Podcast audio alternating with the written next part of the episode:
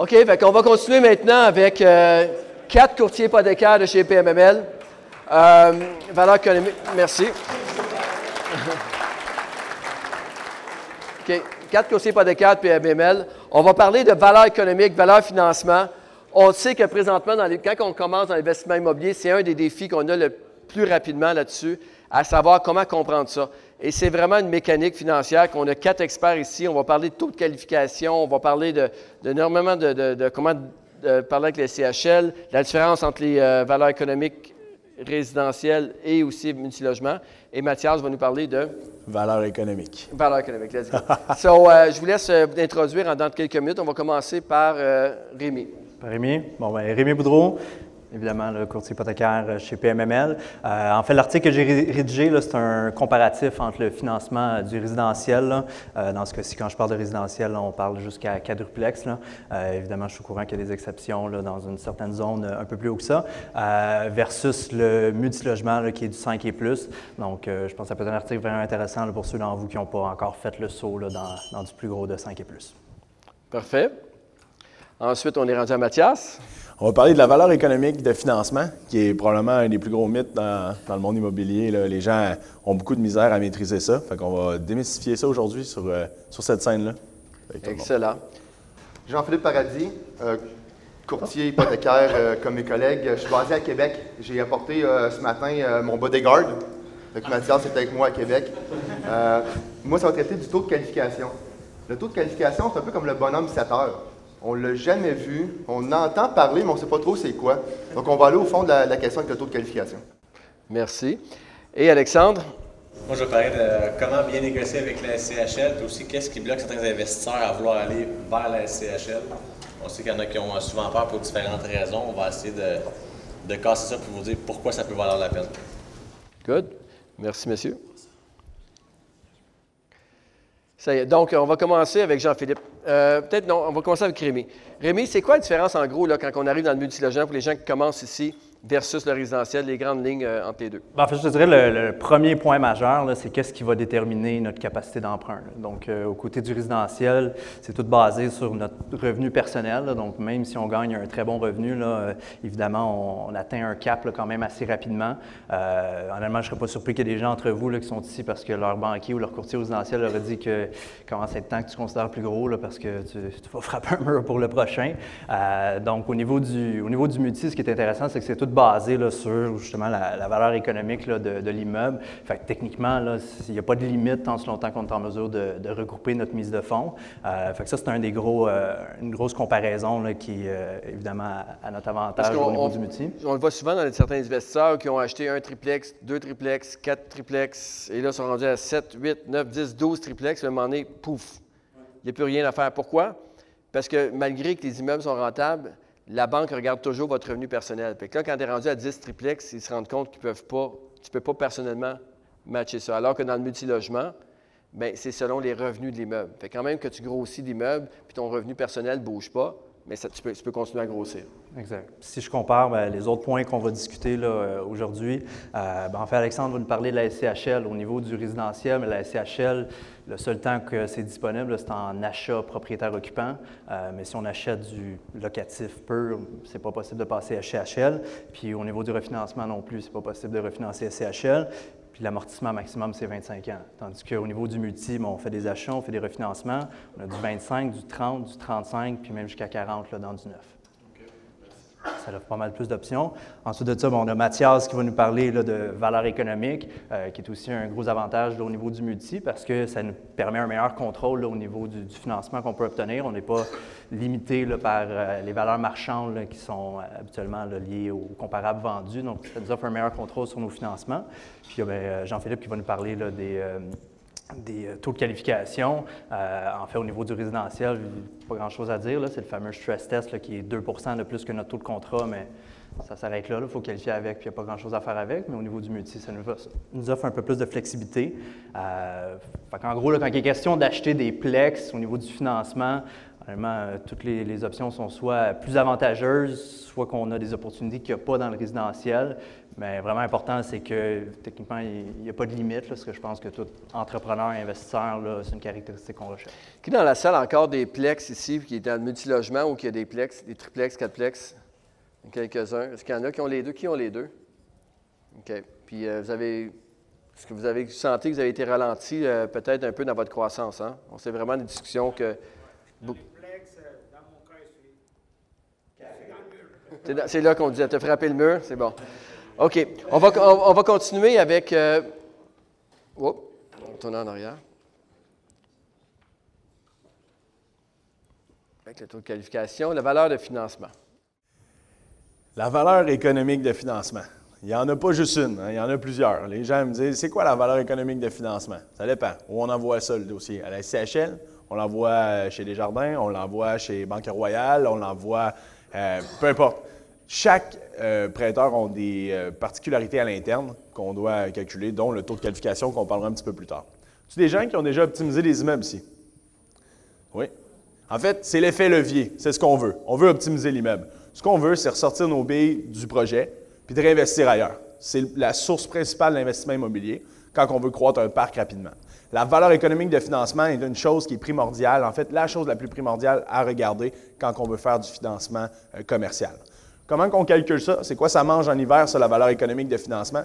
En fait, c'est des normalisations euh, qu'on soustrait. Alors, euh, taxes, chauffage, assurance, taxes scolaires, avec l'administration, le réserve entretien, salaire conciergerie, on calcule tout ça, on, obtient un RNO qui est un revenu net d'opération.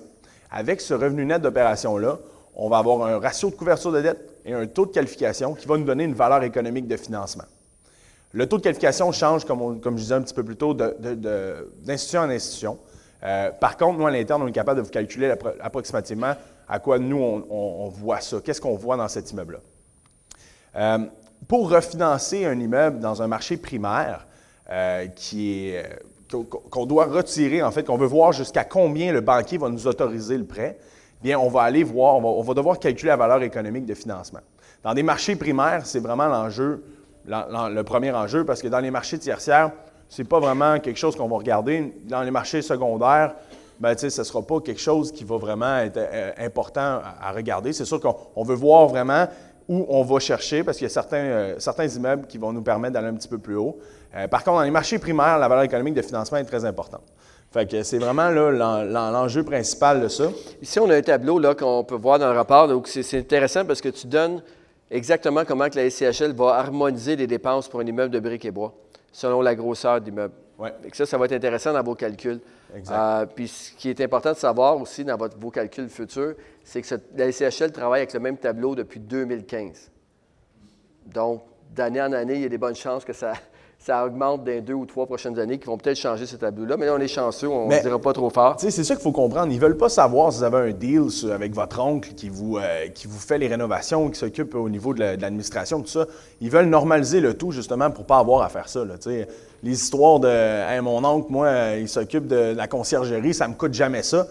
On comprend ça, mais on doit harmoniser le tout pour arriver à, une valeur euh, euh, économique de financement, parce que sinon, euh, imaginez passer une heure avec ton banquier pour dire écoute, là, tu t'ostines sur 50 de moins parce que ton oncle, c'est lui qui s'occupe, il habite sur le coin de la rue. Ils ne veulent pas savoir ça. Ils veulent harmoniser les, dépenses. Ils veulent que ce soit uniformisé sur le marché. C'est ce qu'on va, ce qu'on va chercher avec la valeur économique. Merci Mathias. On va continuer avec Jean-Philippe. Et un des facteurs les plus importants de votre valeur économique. Et là, regardez bien la nuance, c'est complètement de comprendre ça. Vous allez chercher votre, euh, le, pépite d'or d'aujourd'hui, comme on pourrait dire. Euh, euh, c'est là-dessus, moi, je, trouve que c'est quelque chose qui n'est pas assez utilisé par les investisseurs puis qui est très, mais c'est pas connu assez. Fait qu'on te laisse nous parler de ça. Merci, Patrice. J'aimerais ça savoir, à la de main, qui connaît le concept de taux de qualification? François, je le savais. À peu près 10 qui, qui connaissent ça comme Patrice disait, c'est quelque chose qui est très important dans le, dans le calcul, dans le calcul de, de valeur économique. Je me fais toujours poser la question, à chaque jour ça arrive, c'est quoi le taux? On veut toujours savoir c'est quoi le taux? Premièrement, vous le savez comme moi, dans le multilogement, on ne peut pas fixer le taux dès le départ. On va savoir vers la fin du processus c'est quoi le taux qu'on peut fixer. Oui, on peut poser la question pour savoir où on s'en va. Mais encore plus important, savoir le taux de qualification. Donc, simplement, on a un taux contractuel qu'on voit à notre contrat. Exemple 3% On signe notre contrat, 3% Le paiement hypothécaire va être calculé sur 3% Par contre, quand on soumet le dossier à la SCHL ou dans une banque, on utilise un taux qui est plus élevé. Donc, comme un petit buffer entre aujourd'hui que je soumets le dossier et dans huit semaines que je vais notarier le dossier, le taux va avoir changé. Donc, on se met un petit buffer. Et ça, c'est le taux de qualification. Chaque institution financière utilise un taux de qualification qui est différent. Mon petit tableau est un petit peu petit, je ne sais pas si vous pouvez voir à l'écran. Euh, je vous le résume simplement. On prend par exemple deux banques, banque A, banque B.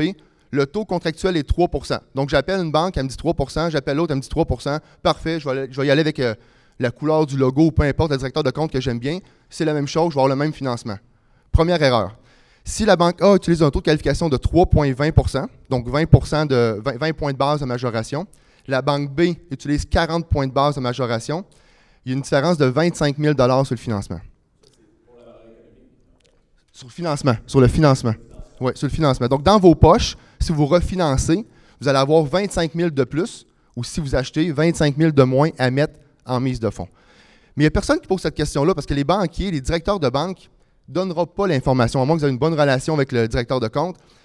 Un, vous ne connaissez pas le concept, donc c'est utile de poser une question sur quelque chose qu'on ne connaît pas. Puis deux, c'est un petit peu tabou, un petit peu caché, parce que les, banques veulent garder ça un petit peu secret. Un des avantages qu'on a, les courtiers euh, PMML, avec certaines institutions financières, on est correspondant à CHL. Donc, c'est nous qui déterminons notre propre taux de qualification. Donc, si j'ai une banque A qui prend 40 points de base et on en prend 10 points de base, on va aller chercher beaucoup plus de financement pour vous.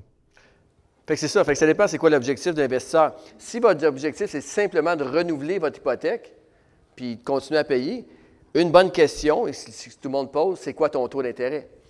Mais si moindrement vous êtes en croissance, la question, c'est pas c'est quoi ton taux qu'il faut poser, c'est quoi ton taux de qualification.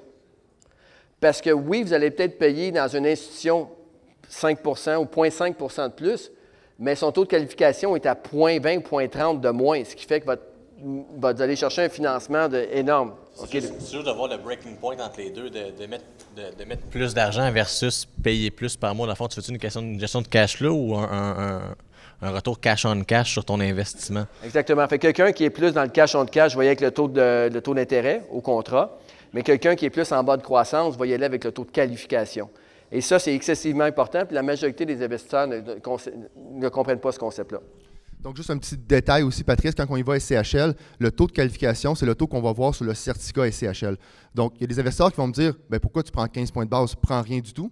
Mais en fait, c'est si mon certificat SCHL donne un taux maximum de 3,15 par exemple, puis que finalement, on veut fixer le taux puis rendu à 3,20, on aura une discussion pour trouver une solution. Il y en a deux solutions. On aura une discussion à ce moment-là. Mais on ne veut pas non plus, comme Alexandre disait, il faut trouver le, juste milieu. Si je prends 40 points de base, je pénalise le financement. Si je prends 5 points de base, je risque d'arriver avec un petit problème après la SCHL avec le certificat que j'ai en main. Donc, on cherche le juste milieu, puis on trouve, euh, la meilleure solution. Exactement. Surtout dans un marché, quand on peut voir euh, dans les dernières années, on va en parler tantôt, on va avoir un panel euh, après la pause sur le marché hypothécaire. Qu'est-ce qui va se passer avec les. Ben, qu'est-ce qui va se passer? Ce qu'on pense qu'il va se passer avec les taux d'intérêt, entre autres. Et on a un beau tableau là-dessus de montrer la différence de ce que, au niveau des valeurs économiques, juste avec les taux, d'intérêt. Donc, euh, on va continuer avec euh, Alexandre, peut-être rajouter là-dessus. Oui, j'aimerais ça juste poser une question à JP. Ça, peut être quoi l'impact justement du taux qualificatif dans un marché relativement primaire où les valeurs, dans le fond, les, les, prix de vente sont de loin supérieurs aux valeurs économiques? Quel impact ça peut avoir justement d'avoir un taux euh, de qualification plus bas? Ben, en qualifiant plus bas, évidemment, tu as plus de financement. Donc, tu te rapproches de ta valeur marchande. Donc, dans tous les dossiers que je calcule à Montréal, ce que mes collègues disaient tout à l'heure, c'est vrai, c'est rare qu'on voit une valeur économique qui égale valeur marchande, ça n'arrive pas. Mais plus on va utiliser un taux de qualification qui est bas, plus que je vais me rapprocher de ma valeur euh, marchande. Donc, au lieu de mettre avec une institution X, au lieu de mettre 25% de mise de fonds SCHL, parce que justement j'ai un gap, peut-être que je vais mettre 22% 21% donc je viens avoir un gain dans mes poches. Donc un retour sur investissement qui est plus intéressant, un cash on cash qui est plus intéressant. Merci. Merci.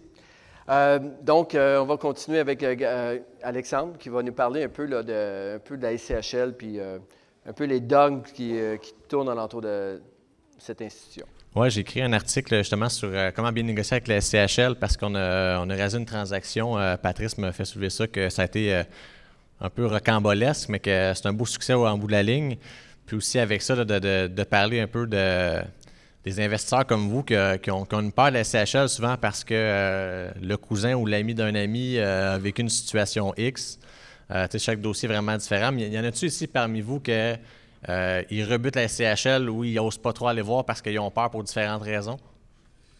Ou qui ont déjà eu peur, se sont fait convaincre du contraire. Merveilleux. Merveilleux. Il y a une main timide là-bas. Marc-Antoine, lève-toi debout, s'il te plaît. Bon.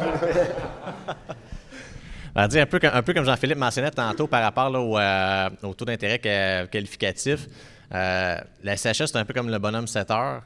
Euh, il y, a beaucoup d'investisseurs qui n'osent pas aller, euh, aller vers la CHL parce qu'ils disent ben, la, prime, la prime à payer, euh, ça ne vaut pas la peine sur mon rendement. si on parle des, prêts d'un million et plus, mais ça peut être facilement 50, 100 000 de primes, etc. Plus le montant est élevé, plus ça la prime va être élevée. Donc ça, ça fait souvent peur aux gens, mais c'est facile de voir que ton rendement, différemment, tout dépendant de ce que tu veux aller chercher, même pour le même montant, de près, disons un million pour un million, même si c'est la prime SCHL, ton rendement va, être quand même euh, supérieur ou disons peut, peut l'être, tout dépend de ce que tu recherches.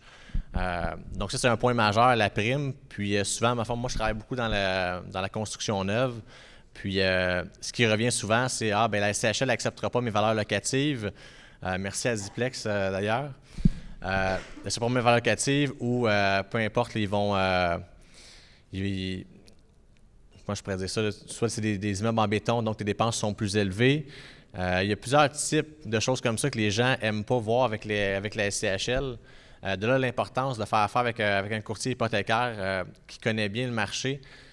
c'est pas vrai que la SCHL a la réponse à tout, puis que que le retour qu'ils vont vous donner, c'est absolument ça qui va se passer. Il y a des façons de négocier avec eux. Eux, ils ont leur propre base de données, ils font des recensements chaque année sur différents euh, indicateurs de marché, sur différents euh, euh, points par rapport à l'investissement immobilier, dont les valeurs locatives, les taux d'occupation, etc. Mais tous ces points-là, c'est défendable. Puis si vous avez des... tu sais, nous, notre travail, c'est d'appuyer votre dossier le plus possible, c'est de bien le connaître. Puis votre immeuble qui est sur un coin de rue X ne sera pas la même chose que deux coins de rue plus loin. Votre produit va être différent, euh, vos locataires vont être différents, la localisation peut être très différente, même si ce n'est pas super loin. Fait que tout ça peut jouer un rôle euh, super important. On a parlé au début de la journée euh, du coût par porte. dans le neuf, c'est extrêmement important parce que les coûts de construction ont vraiment, ont vraiment augmenté drastiquement dans les dernières années, donc on va aller chercher le maximum possible. Donc, encore une fois, deux coins de rue peut être, peut avoir une différence de facilement 50, 60, 100 000 la porte. D'ailleurs, on, est en train de travailler présentement chez PML à travers le système pour aller chercher des financements comparables, des comparables de financement, ce qui est très rare. En fait, je ne pense pas que personne d'autre fait ça sur le marché. On va présenter vos dossiers à la banque, on va présenter des immeubles vendus et financés dans le secteur présentement. ça va donner un gros plus pour pouvoir argumenter. Tu parles de, négocier avec la SCHL, mais Jean-Philippe, tantôt, il a amené un point super intéressant, le fait qu'on est correspondant à SCHL. Euh, ça fait pas mal en sorte qu'on bypass le fameux Monsieur Crédit. Là, ah, le fameux Monsieur Crédit, ça, on peut en parler aussi. Hein. Souvent, les institutions financières euh, vont avoir euh, le banquier avec lequel vous travaillez, tout dépendamment de l'endroit, va envoyer le dossier au, euh, au bureau de crédit ou dans une zone, l'area c'est 51, 51. On ne sait pas trop c'est où, ça s'en va quelque part, puis là finalement tu as des nouvelles un peu plus tard dans la transaction, puis il y a 45 000 de moins sur ton prêt, cette histoire-là. Ben, nous, on ne l'a pas, cette zone-là. On parle directement au souscripteur. quand le souscripteur me dit quelque chose, ou qui dit quelque chose à Alex, ou peu importe à JP ou Rémi, on, on va défendre le dossier directement. non, non, ça n'a pas de bon sens ce que tu me dis là. Versus le le, comme bureau de crédit va dire, ben, on approuve ça parce que nous, on veut prendre le moins de risques possible. Ça, c'est important de considérer ça aussi. Oui, définitivement. Puis ça, nous, enfin, être correspondant à CHA, ce que ça veut dire brièvement, ça veut dire qu'il y a plusieurs institutions financières qui nous donnent le droit de présenter le dossier directement à eux avant de passer euh, par le par l'institution financière. Donc, souvent, les institutions financières, eux, vont mitiger leurs risques, soit, exemple, augmenter les dépenses, tout ça, tandis que nous, ce qu'on fait, c'est qu'on on soumet le, le, dossier de façon raisonnable, mais le plus agressivement possible. Donc, on va essayer de tout mettre les, ratios au maximum, les dépenses au minimum pour appuyer le dossier. Donc, ça, fait, ça peut faire une, énorme différence. Puis, euh, justement, le, fait qu'on est correspondant, on connaît bien la façon qu'il procède. Puis, euh, encore une fois, là, tout ça pour, pour dire que la SHL n'a pas toujours euh, les, les bonnes réponses ou la réponse finale. euh, Ouais, il faut, il absolument négocier avec eux. Puis je pense que c'est rendu un art pour les courtiers hypothécaires maintenant, surtout présentement, on- avec les délais qu'il y a et tout.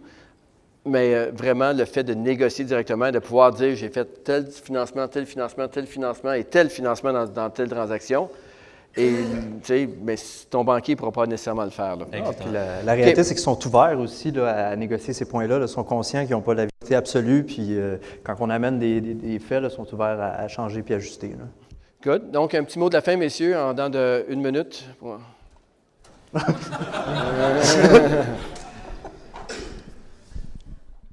Un mot de la fin, ben, je pense que le financement, c'est un peu la nerf de la guerre. On, a plein d'ambitions, on a plein de données, plein de, choses qu'on veut faire dans l'immobilier. Si on n'a pas de financement, on n'ira pas loin. Donc, ça peut être du financement privé, ça peut être plein de choses, mais ça prend du financement. Il y a plein de choses qu'on peut faire de façon créative, de façon traditionnelle. Il faut juste essayer de voir les différentes, euh, solutions, différentes opportunités, euh, voir si on peut jouer avec les chiffres. Donc, quand je dis jouer avec les chiffres, c'est pas falsifier les chiffres, on s'entend, c'est juste tasser la virgule, essayer de voir les dépenses, c'est-tu vraiment ça? La- L'assurance que vous payez 3000 pièces, il n'y a pas une compagnie qui ferait une soumission à 2700 par hasard? Ah oui, on va aller chercher plus de financement. Donc, il y a plein de choses qu'on peut faire, mais il faut poser des questions, il faut, connaître le, dossier. Puis, je pense que notre force chez PMML, c'est connaître les dossiers. Donc, on peut vraiment mieux le défendre. On n'est pas une, usine à saucisses qu'on enchaîne les dossiers. On vous connaît, on connaît l'immeuble, on connaît le financement, puis on prend le temps de le connaître avant de le soumettre. Puis on peut dire un gros merci aussi à la- l'administration en arrière de nous. hein. On, on a, on a ça vers nous, là, tu sais, euh, on vous parle, puis là, on est beau, puis on est gentil, mais sans notre administration, on ne pourrait rien faire. Là. Bon, on sait lesquels dossiers vont passer en premier lundi. Merci Mathias, OK? OK, bon.